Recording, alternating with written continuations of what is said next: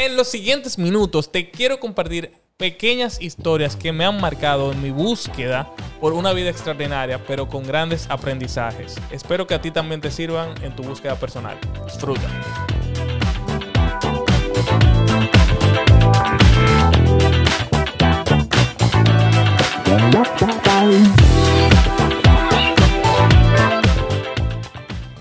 Sí, el concepto de que yo no tengo nada es, es importante que se entienda que es un concepto que tiene que ser tomado de manera muy individual, porque la situación de cada quien es diferente. En mi caso, yo no tengo familia, yo no tengo alguien que dependa de mí. Y yo perderlo todo, que es una posibilidad para todo el mundo, incluso para el que tiene familia y para el que tiene una gran compañía, es algo con, es como un concepto con el que yo hice la paz. No es algo que yo quiero y estoy trabajando para crecer la compañía y por eso ha ido creciendo bastante en los últimos años. Pero yo estoy totalmente consciente que de un día a otro todo puede cambiar. O sea, el año que viene tal vez la compañía le empiece a ir mal y ya yo no tengo nada. Entonces, si yo no hago la paz nunca con eso, yo nunca voy a poder empezar nada de cero nuevamente. Porque yo siempre voy a estar tan adherido a eso que, que supuestamente tengo que nunca voy a tratar de encontrar algo más grande que puede venir después. Entonces, mucha gente se adhiere a una idea de algo que tiene, como que yo tengo este celular y, y ya del celular que yo tengo y a tal... Va a pasar el tiempo y va a pasar el tiempo. Y como es el celular que tú tienes y tú estás tan ciego con lo que tú tienes supuestamente seguro, tú no te das cuenta que la tecnología cambió o que hay nuevas cosas, que ya no sos un celular. Y eso es simplemente una metáfora, pero en la vida también e, esa estabilidad, no digo que sea para todo el mundo, pero lo he visto y yo también lo he vivido. No es que yo me salga del paquete para nada en la que la estabilidad que uno tiene es realmente el freno que tú tienes de lograr otra cosa. Mucha gente se queda en un trabajo porque le da cierta estabilidad y al final nunca intentó otra cosa que le hubiera cambiado la vida tal vez. Y vive una miseria constante. No, no digo que todo el mundo que tiene un empleo es así, para nada. Pero el que está súper inconforme con lo que tiene y tiene tanto miedo de dejarlo para intentar otra cosa, o sea, te está saliendo mucho más caro esa estabilidad que no tenerla. Porque no tenerla va a ser lo mismo, va a ser que tú te conviertas en una nueva versión tuya. Y eso suena un poco de kumbaya y, y demás, que tú sabes que estoy un poco en contra de eso. Pero al mismo tiempo es una realidad. Si tú te quedas siempre estático y nunca tratas de crecer, o sea, es culpa tuya que nunca cambiaste. Bueno, intencionalmente, cuando me fui de mochilero, yo lo perdí todo. Ahí yo perdí mis clientes, pero fue yo abandoné todo, es diferente. Yo abandoné intencionalmente todo. Yo solté los clientes, vendí mi carro, eh, regalé la ropa que no ocupo en mi mochila, yo la regalé. O sea, yo me fui en cero porque mi plan era nunca volver a República Dominicana. Entonces, cuando yo me voy, yo hice la paz con eso. Y fue como que, mira, yo me voy y yo no sé cuándo yo vuelvo. Y cuando yo volví, yo volví con una mochila y yo no tenía ropa en el closet. Y mi mamá me recibió ahí, duró un tiempo. Y después me, me mudé solo con, con mi exnovia. Y así fue. Pero... Y empezar de cero fue emocionante. Fue súper difícil. Los primeros años, cuando yo vuelvo a República Dominicana, mucha gente cree que fue, ah, él se fue de viaje y volvió y, y todo salió bien. No, esos fueron los peores años de mi vida. o sea, cuando yo volví, el regreso fue el momento en el que yo más perdido estaba. Y más que, más que lo material que yo perdí, lo que yo entiendo que perdí más grande fue mi norte. Porque yo llegué sin tener idea de qué yo iba a hacer. Eh, ahí yo me la daba en, influencer de viaje. Eh, yo era un ex arquitecto. Yo estaba buscando qué emprendimiento iba a hacer. Yo no sabía de nada. Yo no sabía. Yo estaba en el 2017 cuando llegué súper perdido. Y vuelvo a arquitectura por necesidad económica, porque digo, oye, lo único que yo sé hacer realmente es arquitectura. Y ahí es que empiezo a tratar de conseguir uno que otro proyecto porque tengo la necesidad económica. Y así termino formando mi nueva firma de arquitectura sabiendo que yo no quería ser el arquitecto de la compañía porque yo me había completamente desprendido de ser arquitecto. Entonces yo formo la compañía con esa nueva mentalidad.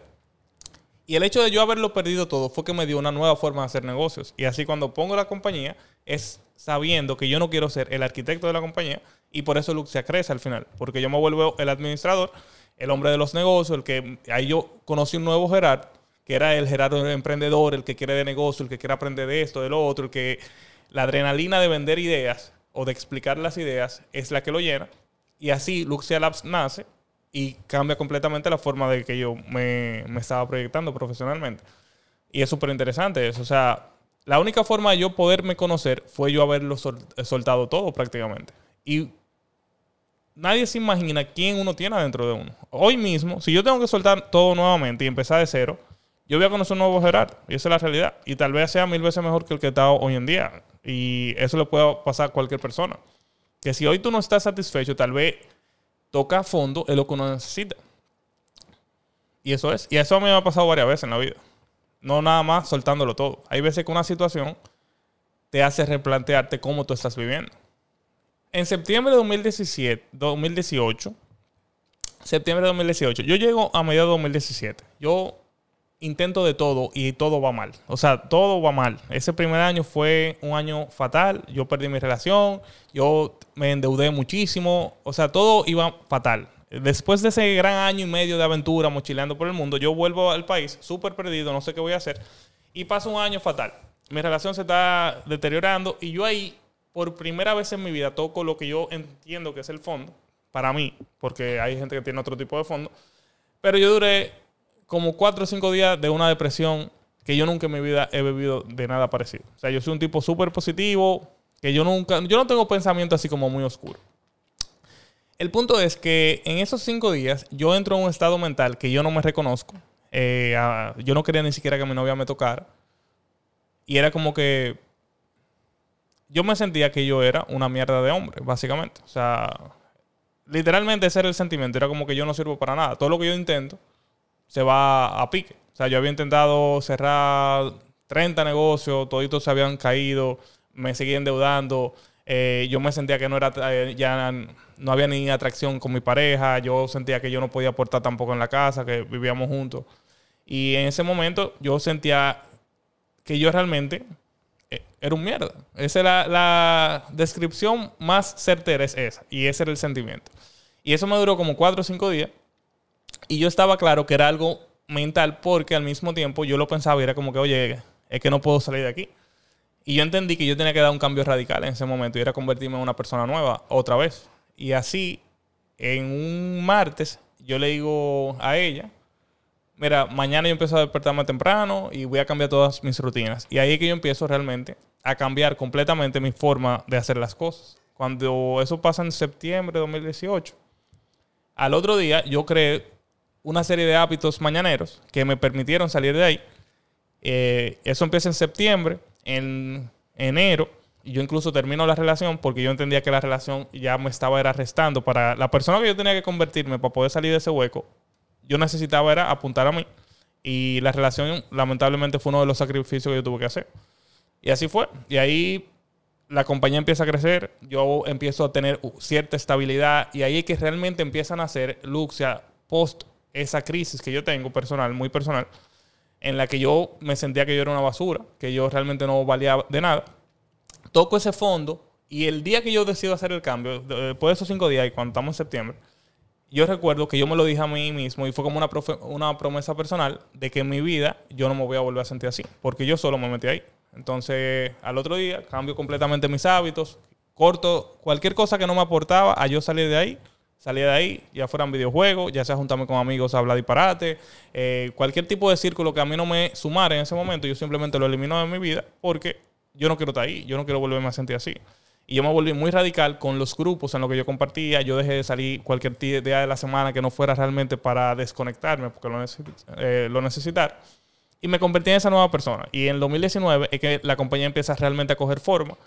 Eh, ahí también me asocio, ya empiezo, pongo mi oficina, empiezan a llegar los proyectos y tan pronto como eso empieza a pasar, yo empiezo a ver los frutos, pero que esos frutos duraron un año y medio en llegar. E, ese cambio yo lo di en septiembre y la compañía empieza a crecer a finales del 2019. O sea, no fue algo ni siquiera rápido, pero el cambio fue muy constante. Yo incluso empecé a correr, corrí un medio maratón en el 2019, yo en el 2018 estaba en muy mala forma, o sea, todo empieza a cambiar ahí.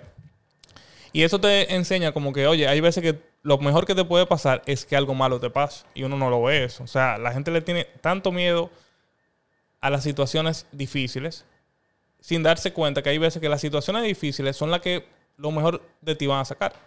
Y eso como que me ha creado cierta pasión a ponerme en situaciones difíciles porque de ahí yo sé que algo bueno va a salir. Claro, a menos que sea una vaina fatal, ya es otra cosa. Pero cuando sean situaciones difíciles que tú realmente puedes manejar a pura voluntad propia, realmente vale la pena vivirlas. Bueno, yo no creo que yo tenga nunca una idea clara si estoy en el camino correcto. Cuando voy a tomar una decisión radical, yo solamente sopeso, primero, que no esté siendo irresponsable con mis responsabilidades previas o las que ya tenga. Y segundo, si yo tengo las habilidades para llevarlo a cabo. Eso para mí es muy importante. Y eh, también porque yo me convertí en esta persona en que yo confío, en que yo puedo hacer muchas cosas. No porque sean fáciles, sino porque yo voy a poner el trabajo para poderlas hacer. Por ejemplo, ahora con el plan de Barcelona, yo tengo la idea clara de que yo voy a poder conseguir proyectos. Ya es como que yo confío en que eso va a pasar, no por arte de magia, sino que desde aquí, por ejemplo, ya yo implementé una serie de estrategias para yo conocer gente allá. O sea, el podcast, por ejemplo, yo voy a entrevistar personas como una parte de una estrategia de marketing. Yo me acerqué a diferentes compañías para tener un café. Ya tengo como tres, cuatro cafés que voy a beber con diferentes dueños de compañía. Y todo eso yo lo estoy haciendo desde aquí. Entonces, es como que cuando yo voy a tomar una de esas decisiones, yo veo, ok, yo lo puedo lograr. Porque si es algo que yo confío en que yo lo puedo hacer, yo voy a poner trabajo para que eso pase. Ahora mismo ya yo tengo incluso negocios negocios allá que están pasando antes de yo llegar. Y, pero yo me estoy poniendo en eso. O sea, como que aquí yo le tengo que tocar la puerta para que cuando yo llegue, yo realmente lo pueda hacer realidad. No es algo que va a salir de, ah, sí, porque yo llegué y me va a llegar de, de por suerte. Entonces, yo no diría que yo tengo una forma de medirlo. Simplemente es como que yo sopeso de manera muy personal. ¿Estoy cumpliendo mi responsabilidad de previa? Sí. ¿Cuál es cosa, qué es lo peor que puede pasar si yo voy? Vamos a poner el ejemplo de que yo me voy a mudar para Barcelona. Lo peor que puede pasar es que yo vuelva. Lo mejor que puede pasar es que Luxia Labs crezca de manera gigante o incluso que yo descubra un nuevo negocio que quiero hacer allá. Pero al mismo tiempo, es la misma pregunta que yo hice antes. ¿De qué voy a estar orgulloso? Yo voy a estar orgulloso de quedarme aquí en lo seguro porque ya Luxia Labs es, estable. O realmente yo voy a estar orgulloso de haber perseguido mi sueño de vivir en Barcelona. Entonces, ahora mismo yo lo tengo claro. Yo tengo el sueño de vivir en Barcelona por los últimos cinco años. Entonces, si no lo hago ahora, ¿en qué momento va a ser? Siempre va a haber más responsabilidades, nunca va a haber un momento perfecto. Y tomar esta decisión ha sido súper difícil. Y, y, luego de esa decisión va a haber otra gran decisión que va a ser también difícil de tomar. Y de eso se trata la vida. Yo no...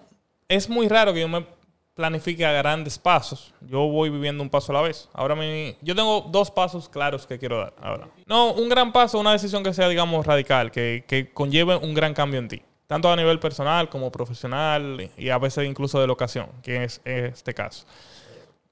Yo no soy un gran planificador, para nada. O sea, mi día a día, tal vez yo tengo cierto control y tengo como el sistema de productividad que, que a mí me ha ayudado bastante.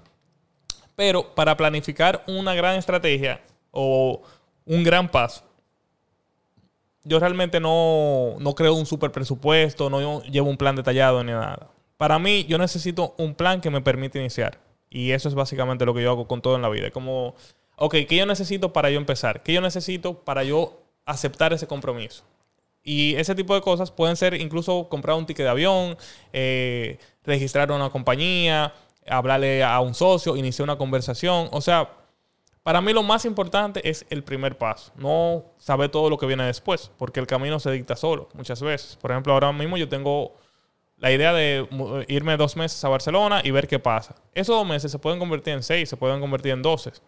Yo no lo sé. Entonces, hay veces que la gente me pregunta, ay, ¿cuál es el pro Yo no lo sé. O sea, el camino para mí se va haciendo al andar, literalmente, como dice la canción. Porque hay muchas cosas que si tú la sobreplanificas, es 100% seguro que no va a pasar así. Entonces, yo soy muy de lo práctico que yo puedo controlar. ¿Qué yo puedo controlar? El primer paso. Luego de ahí yo me puedo preparar para cosas que tal vez pasen, pero yo no puedo contar con que voy a tener un paso a paso de cada cosa que, que viene en el camino. Lo más interesante es que no es, no un paso a paso. O sea, yo no digo que yo tengo la forma correcta de vivir, para nada. Pero mi forma de vivir es mucho de mi forma de pensar. No es tanto de cosas puntuales que yo hago. Claro, yo me he dado cuenta de que yo hago cosas que a mí me ayudan. Por ejemplo, yo me di cuenta que yo tengo que jugar, yo tengo dos Gerardos adentro. Y eso fue clave, yo descubrirlo. Y eso yo lo descubrí en el punto de crisis que describí antes. Y es que yo tengo un Gerardo que es muy vago, que el que se quiere quedar durmiendo, el que quiere jugar videojuegos, el que no quiere hacer nada, el que se concentra. Y tengo otro Gerardo, que es el Gerardo productivo, que quiere perseguir su sueño, que lo que quiere vivir la vida, que quiere hacer ejercicio, que es como el Gerardo sano. Entonces, el Gerardo que yo quiero ser es el Gerardo sano. Pero yo tengo los dos. Entonces, ¿qué yo hice? Yo empecé a pensar en qué momentos de debilidad aparece el Gerardo Vago. Entonces, es como jugarle en contra a mi peor versión. Y así fue que yo empecé a crear distintas estrategias que a mí me han permitido hacer lo que sea que yo me propongo. Por ejemplo, yo soy súper olvidadizo. Mucha gente cree que yo tengo buena memoria. Yo tengo una memoria fatal. Entonces yo dije, como yo sé que el Gerardo Vago tiene muy mala memoria, ¿qué yo puedo hacer para ayudar? Porque ese muchacho necesita ayuda. Entonces, cuando yo tengo mi estado productivo, yo lo que hago es que yo me creo el calendario de todo lo que yo tenga que hacer, simplemente para yo tener recordatorios. Esos recordatorios van desde comprar pan en el supermercado, hasta llevarle flores a mi novia, hasta cosas de trabajo. Entonces, cuando yo digo recordatorios, es tal cual. Es como una conversación con el Gerardo del futuro. Por ejemplo, vamos a poner un ejemplo cualquiera de hoy, hoy mismo. Yo sé que alguien me mencionó que quiere hablar conmigo el miércoles de la semana que viene. Es algo de trabajo. Yo sé que eso a mí se me olvida. Y es una llamada muy informal. Pero a mí me interesa tener esa llamada. Entonces yo me puse en el calendario, hey, recuerda llamar a fulano para preguntarle de tal y tal cosa. Eso mismo que yo hice, que simplemente un recordatorio personal de algo que tengo que hacer, hay veces que yo lo hago incluso para tener una conversación. Imagínate que yo pienso, ah, mañana tengo que, o pasado mañana quiero hablar con los muchachos del estudio del podcast para preguntarles qué opinan de esto. No es una conversación que tal vez yo puedo tener ahora, porque se me ocurrió a las 2 de la mañana, yo medio durmiendo. Pero yo puedo coger el celular y decir, ok, Gerardo, eh, recuerda preguntarle a Chris tal y tal cosa para que no se te olvide. Entonces, como que yo le hablo a ese Gerardo tonto y vago que yo tengo adentro, para que en ese momento de debilidad eso pase. Y eso me. Yo aprender eso y yo tener la disciplina de, hacerlo cuando estoy de manera productiva, me ha permitido lograr muchas cosas. Porque cuando ese Gerardo Vago sale, incluso un recordatorio de hacer ejercicio o de por qué debería hacer ejercicio, eso hace que yo lo haga. Y ese tipo de cosas. Después también un to-do list, después empiezo a leer de eso, eh, consigo diferentes libros de productividad personal todito lo tiro a la basura, porque ninguno me funcionaba. Entonces yo tengo que crear un, sistema que a mí me funciona. Y era ese. El sistema era ver en qué tú eres malo y jugarle en contra a ese vago que tú tienes adentro. Y así, por ejemplo, para yo despertarme temprano, la gente cree que yo soy un tipo de la mañana, porque yo me despierto temprano. Pero lo, que la gente no sabe es que yo tengo cinco alarmas. Y que una de esas, bueno, no una, tres de esas alarmas es de un app que se llama Extreme Alarm, que para tú poderlo apagar, tú tienes que resolver un problema matemático.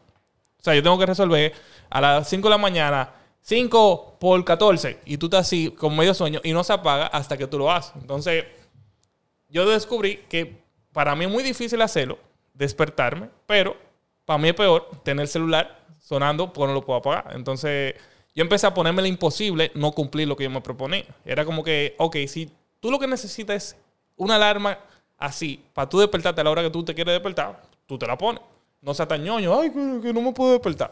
Porque hay, gente que es muy ñoña, que ay, que, que, tal y tal cosa muy difícil. Ay, que yo no soy alguien de la mañana. Ay, que yo. O sea, uno se vende tantas historias en la cabeza de quién tú no eres o de quién tú sí eres, que tú mismo te estás poniendo todos los límites para tú convertirte en esa, en esa versión de ti que sí lo puede ser. Y eso fue, eso fue como esos aprendizaje de como que no sea ñoño, a lo que tú tengas que hacer, incluso si tú tienes que hacer trampa, ya sea poniéndote una super alarma, ya sea poniéndote recordatorio, porque al final lo que importa es ese resultado que tú estás buscando. Y eso es, entonces, claro, eso es la parte práctica, pero la parte de la mentalidad yo creo que es más importante todavía, y es tener la mentalidad de que tú sí puedes. Es como que yo pienso en mi cabeza que yo puedo hacer lo que me dé mi gana, no porque yo lo pueda hacer todo, y no porque me vaya a salir bien a la primera, no me va a salir bien como hasta la 50 ava o más, pero yo no lo sé, o sea, la mentalidad tiene que ser que tú quieres descubrirlo. Y eso, yo me enamoré fue de descubrir de que yo soy capaz. Y, me sigo sorprendiendo. O sea, me, sorprendo para lo bueno y para lo malo. Porque en lo malo, yo me he dado cuenta de que muchas cosas yo creía que yo era bueno. Y me doy cuenta que yo soy malísimo. o sea, pero eso es un aprendizaje también, que mucha gente cree que el aprendizaje es solamente que te salga bien. No, el aprendizaje es que te salga mal y tú te puedas criticar sin tener como un juicio muy fuerte de ti. Y eso ha sido así. Por ejemplo, en la guitarra, cuando yo empecé a aprender guitarra, yo estaba orgulloso porque yo aprendí yo solo. Pero eso fue hace como siete años. Y hoy en día yo toco lo mismo que hace siete años. Aunque en su momento yo pensé que era bueno. Y eso por poner un ejemplo cualquiera. Y así hay muchísimas cosas que tú crees que tú eres bueno y para nada. Y hay otras que tú eres, tú crees que tú eres malo y a medida vas profundizando te das cuenta que tú eres bueno. Y de eso se trata, de descubrir quién tú eres o quién tú puedes ser y qué tú estás dispuesto a hacer para convertirte en esa persona que tú estás descubriendo. Yo creo que ahí el miedo es bueno, muy bueno. Pero hay veces que el miedo hay que saberlo orientar. ¿A qué me refiero? Tú puedes tener miedo a hacer algo. Por ejemplo, tú puedes tener miedo a viajar solo. Mucha gente me hace esa pregunta. Ah, ¿Qué tal es viajar solo? Para poner un ejemplo bien práctico. Pero hay otro tipo de miedo que tú puedes tener y es el miedo de si tú no lo haces. O sea, que te dé miedo la persona en la que tú te puedes convertir. Y eso es una pregunta que cuando tú te la haces, como que si tú haces eso, ¿en quién tú te estás convirtiendo? Y eso es lo que debería de darte más miedo. Y eso a mí me ha controlado muchas decisiones. Por ejemplo, si yo estoy a punto de tomar una decisión no ética y yo pienso, mierda, si yo hago eso, ¿en quién yo me voy a convertir? Y también para tomar una decisión ética que, que tú la estás dudando.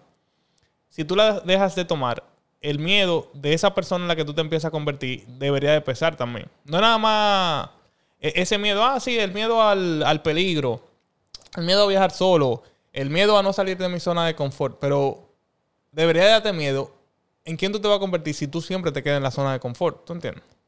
Entonces, muchas veces se habla del miedo solamente de la parte de, de tú hacer algo y no de la parte de en quién tú te conviertes, y ese miedo debería de aterroriz aterrorizarte.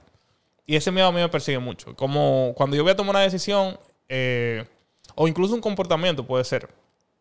Como que, oye, si tú coges ese camino, el resultado final es un Gerardo del que tú no vas a estar orgulloso. O del que te va a dar miedo pensar. Y eso puede pasar incluso con un pensamiento. O sea, tú hablarle mal a un mesero, por ejemplo, y tú lo vuelves algo normal, eso. Tú vas a ser el que le va a hablar mal a tu esposa, tú vas a ser el que le va a hablar mal a tus hijos en un momento. Y son detalles tan pequeños que tú no piensas en quién tú te estás convirtiendo con cada micro decisión que tú tomas. Y eso a mí sí me da miedo. Entonces, cuando yo pienso en el miedo para tomar una decisión, esas son las cosas que, yo más le doy mente. Yo no le doy tanta mente al, al miedo del que pasará. Yo le doy miedo, yo le doy mente al miedo de quién me voy a convertir si no dejo que eso pase. O, de quién me voy a convertir si por miedo a, lo que iba a pasar no lo hago. O sea, yo soy el que se quiere quedar en su zona de confort, pero eso pasó hoy. Y mañana, cuando haya otra oportunidad, yo voy a ser la misma persona.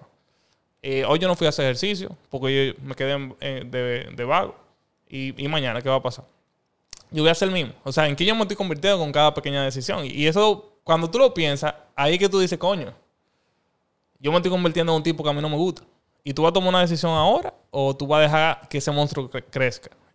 Y yo no digo que, que todas mis decisiones son acertadas, ¿eh? O sea, yo tengo muchas cosas que a mí me dan miedo eh, yo hacerlas. Y hay cosas que yo estoy trabajando para eso. Como que, oye, Gerardo, tú dices que tú tienes claro en quién tú te quieres convertir, pero esas decisiones que tú tomas a veces no están bien encaminadas. O sea, pero yo lo tengo que tener claro porque me tienen que dar, a mí me tiene que aterrorizar esa persona en la que yo no me quiero convertir. Y eso, cuando tú lo tienes claro, yo creo que eso te empieza a crear un carácter de tomar decisiones de la que tú vas a estar más contento que tomaste. Y eso a mí me ayudó bastante. Eso fue un ejercicio que yo aprendí de un libro, realmente. Y de un ejercicio de Jordan Peterson, que se llama un programa que él tiene, que se llama Self-Authoring, como la auto, autoautoría. En el que él explica que muchas personas se mueven por, por las cosas que pueden obtener o por la persona que tú te puedes convertir. Pero muchas personas se mueven para evitar convertirte en una persona o para evitar perder algo. Entonces, como que tú pienses, tú te quieres ganar 10 pesos o tú no quieres o tú quieres dejar de perder 10 pesos. Él, él, mismo monta al final, pero hay gente que dice, yo no quiero perder mis 10 pesos, pues son míos. Y hay otra gente que dice, ah, no, yo quiero los 10 pesos del otro. Y puede ser lo mismo de manera personal, como que tú quieres ser esa persona que se va convirtiendo en un mierda o en alguien bla. O tú quieres ser una persona súper motivadora, súper exitosa y tal y tal cosa. A mí no me motiva tanto la idea, ah, yo quiero ser el tipo más exitoso del mundo. Pero yo estoy claro del tipo que yo no quiero ser. Yo no quiero ser el tipo eh, tradicional que se queda en su zona de confort, que le habla mal a su, a su esposa, que le da golpe a sus hijos, que es mentiroso. Ese tipo yo le tengo miedo. Yo, y yo sé que Gerardo se puede convertir en esa persona si yo no tomo buenas decisiones día a día. Entonces, cuando yo pienso en eso, eso es lo que me define bastante claro la persona en la que yo me quiero convertir. Y eso es lo que yo pienso del miedo. Yo creo que una de las cosas que más atan es uno creer que ama lo conocido y que odia lo desconocido. Lo dije bien poéticamente, pero creo que es así. Mucha gente se acostumbra tanto a la idea de estar con alguien que uno entiende que eso es amor, simplemente la costumbre. No digo que en muchos casos no lo sea, pero eso pasa mucho. Eso puede pasar con el trabajo, con tu supuesta estabilidad, con una relación. Y tú entiendes que eso se vuelve lo normal. Y tú, y como que, imagínate que tú empiezas con los estándares bien altos. A medida va pasando el tiempo, tu estado normal está aquí. Tu estado normal está, digamos, aquí en 5. Tu estándar antes estaban en 8. Pero tu estado normal de 5 dura tanto tiempo que eso se va volviendo como tu única visión, eso se va volviendo lo normal y todo baja y eso se vuelve tu nuevo estándar. Entonces, cuando eso pasa, que tú tú vuelves normal lo que antes para ti estaba por abajo de tus estándares, tú te empiezas a quedar ahí como en esa zona de confort, porque eso es lo normal, tal vez tú tienes un problema de autoestima y eso es lo que tú te mereces. Eh, tú entiendes que si tú sales de esa situación va a ser peor todavía. Y tú empiezas a venderte este sueño o esta pesadilla de lo mal que te, puede, te podría ir si tú sales de ahí. Claro, yo no soy psicólogo, ni terapeuta, ni nada de eso. Pero yo lo he vivido así. Eh, yo lo he vivido así y he visto personas que se me acercan con situaciones parecidas, como que, oye, yo tengo una situación que antes yo jamás hubiera pensado que yo la iba a vivir. Y para mí, yo no veo cómo salir. Y eso, ese tipo de mensajes me llegan mucho. Y yo trato de, dar mi opinión. Pero hay muchas personas que tratan de salir, pero no, no saben cómo. Entonces ahí lo atan eh, desde lazos económicos, desde lazos emocionales, que se ha vuelto una relación tóxica. Hay lazos familiares que, que los lazos familiares anclan mucho a la gente. Hay gente que, y no estoy hablando de gente que ya tiene una familia de hijos, hay incluso lazos familiares de tus padres eh, que no te permiten hacer algo porque tú entiendes que tú te en contra de lo que tu, tu padre y tu madre han planificado para ti. Pero la vida es individual al final. Y eso pasa mucho. También hay unos lazos sociales que eso sí me, eso me dan rabia de ver, que es el miedo al que dirán. Hay gente que está loco por hacer algo y tiene muchísimas ideas interesantes y, y le da tanta vergüenza porque hoy vivimos en un mundo de las redes sociales que alguien siempre va a comentar alguien siempre te va a criticar.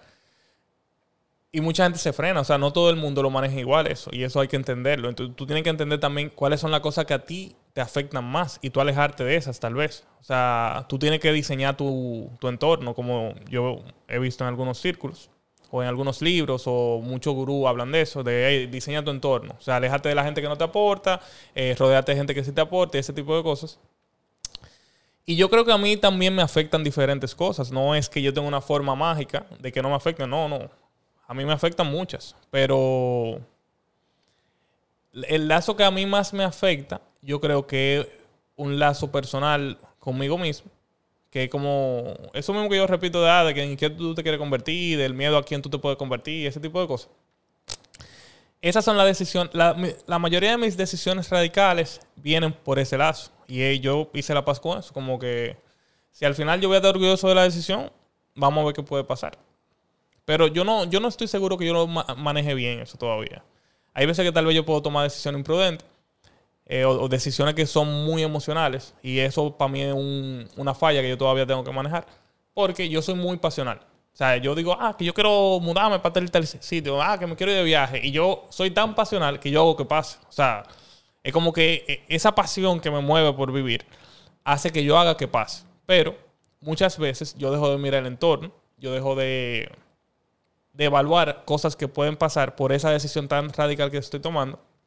Y es un fallo en mi forma de procesar esa información. O sea, yo, yo tengo que manejar mejor esa emoción cuando yo voy a tomar una decisión de una gran aventura. Y eso tuve, eso es un lazo. A mí el lazo, en vez de ser un lazo que me ancla, yo tengo como lazos que me impulsan a hacer cosas, pero ese impulso muchas veces puede ser destructivo. Entonces yo tengo que aprender a medirlo eso. No, no es nada más cosa que te ancla. Tal vez tú tienes un trampolín abajo de ti que siempre tú quieres estar brincando. Pero eso, eso, va, eso tiene un precio que puede ser muy alto.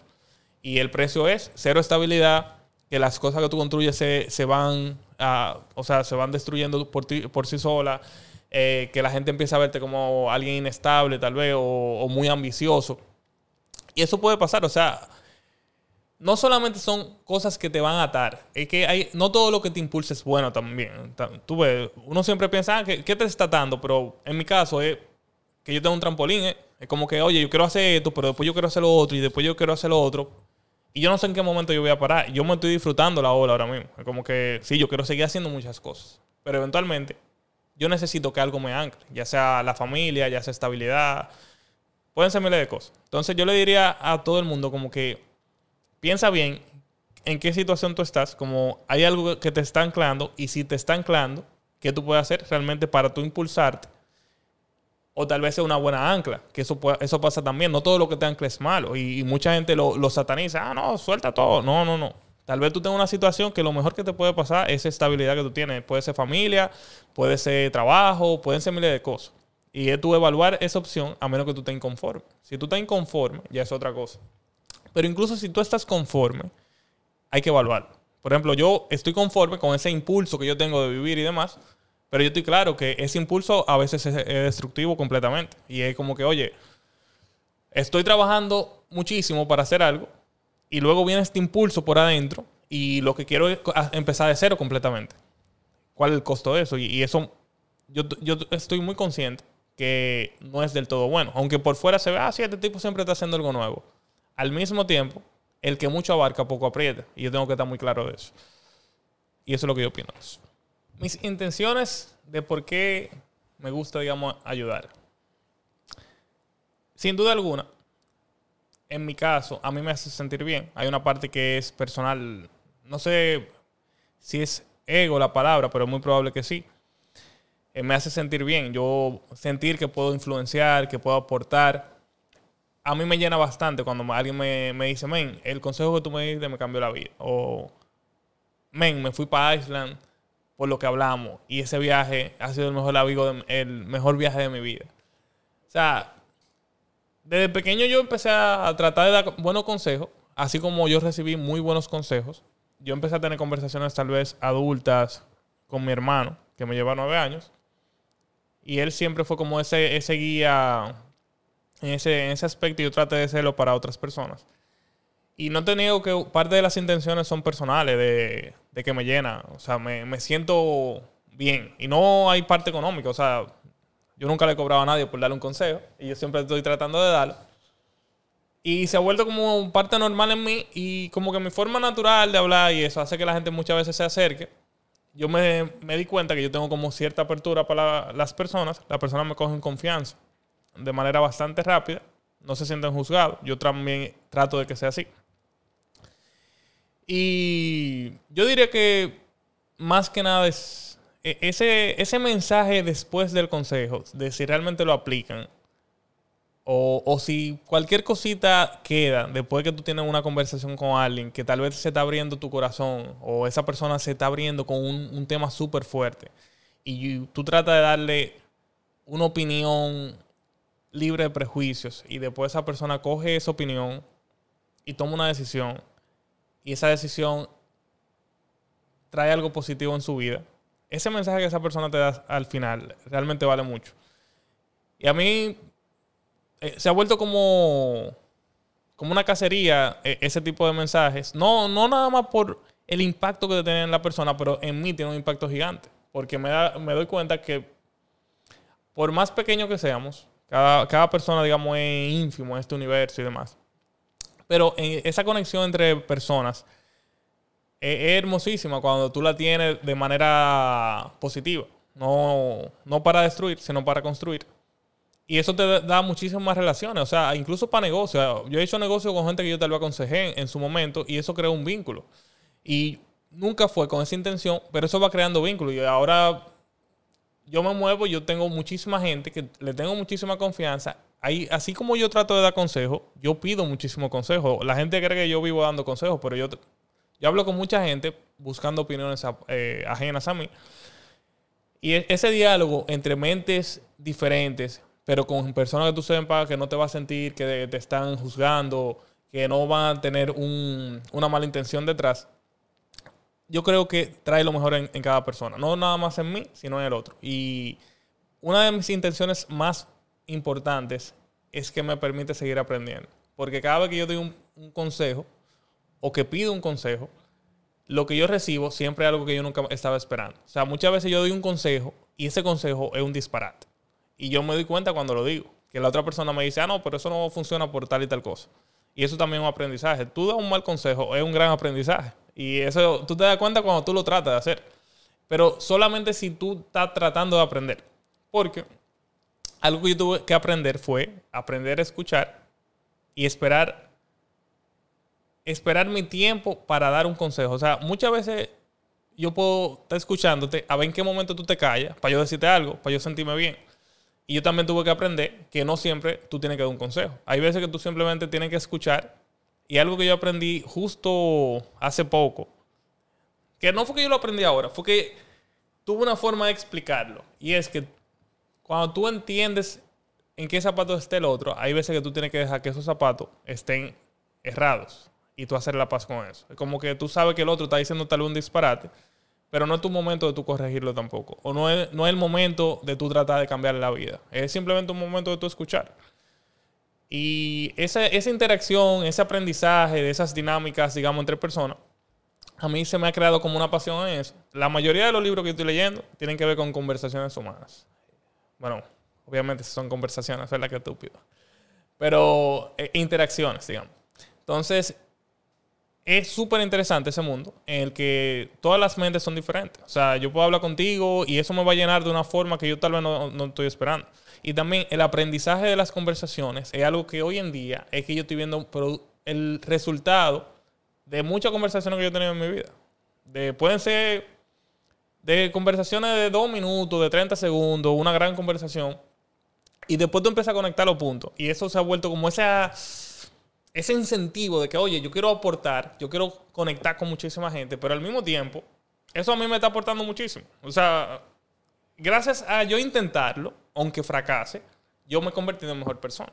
Entonces, si yo realmente tengo una intención de convertirme en mejor persona, yo tengo que seguir tratando de ayudar a más gente.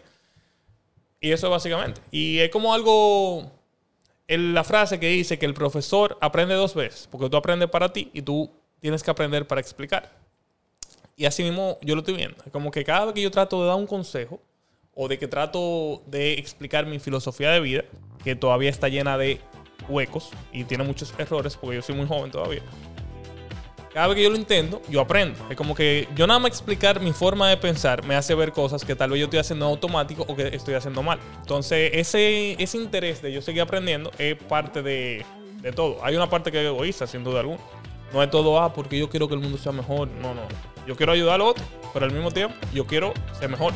Y mi forma de ser mejor es seguir intentándolo, aunque me equivoque. Eso.